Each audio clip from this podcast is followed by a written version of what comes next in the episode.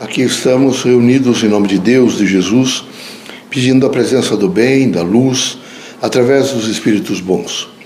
Que todos nesse momento façam um pouco de reflexão, que meditem sobre as temáticas da vida, que procurem se integrar com aquilo que representa a luz pelo conhecimento, a luz pelo amor, pela fraternidade.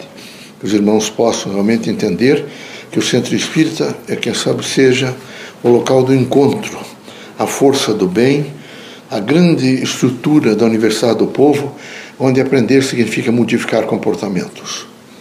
Pai, reunidos em vosso nome, pedimos luz e compreensão. Que possamos, pelo processo intuitivo, pelas metáforas dos Espíritos, pelo Evangelho de Jesus Cristo, aprender o melhor.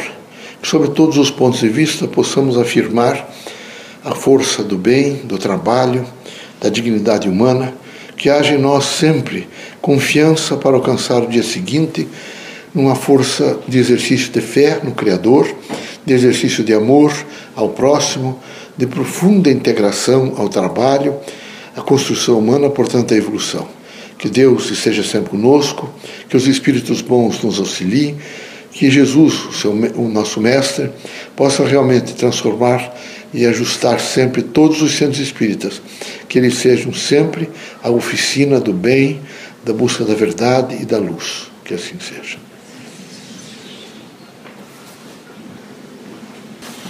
Que a paz e a luz de Jesus baixe até vós. Que as forças que mandam da sabedoria divina do Pai recaiam até o vosso espírito, penetrem em vosso coração e brilhem sempre no vosso lar. Leocádio José Correia, boa noite que católicos, protestantes, espíritas, religiosos em geral, fortalecidos pela força do amor e do exercício da fé no Criador, possam realmente estender os braços e se unificar em uma única humanidade. Que os irmãos possam entender a responsabilidade de estar na Terra, possam aprender, possam se transformar, possam buscar sempre o novo. E essa busca do novo tem que ser com profundo respeito a outra pessoa. Queremos que os irmãos todos estejam sempre integrados pelo bem. Mas integrados pelo bem, o indivíduo só, só consegue através de uma integração mental, moral e espiritual. Esse é o momento de se pensar muito em responsabilidade, veja, em integração com a vida. É o momento de se pensar muito numa nova ordem moral mundial. Veja os irmãos como é fácil aos presidentes de algumas grandes nações falar em destruição da terra Veja que coisa horrível o que fez o, o sistema e o pensamento materialista no mundo, senão desrespeitar a própria vida. A doutrina dos Espíritos quer que os irmãos todos sejam muito firmes, firmes no sentido de respeito à vida, firmes no sentido de integração, firmes no sentido de viver a força do Criador, a força do bem, firmes no sentido de entender que todos somos irmãos encarnados e desencarnados e precisamos, nessa integração, ajudar a construir um novo sistema de ideias, mais respeitoso, mais íntegro, portanto, aquele que vai trazer aos, aos irmãos todos e toda a humanidade um sistema político mais sarado, mais forte, mais integrado às próprias necessidades do homem.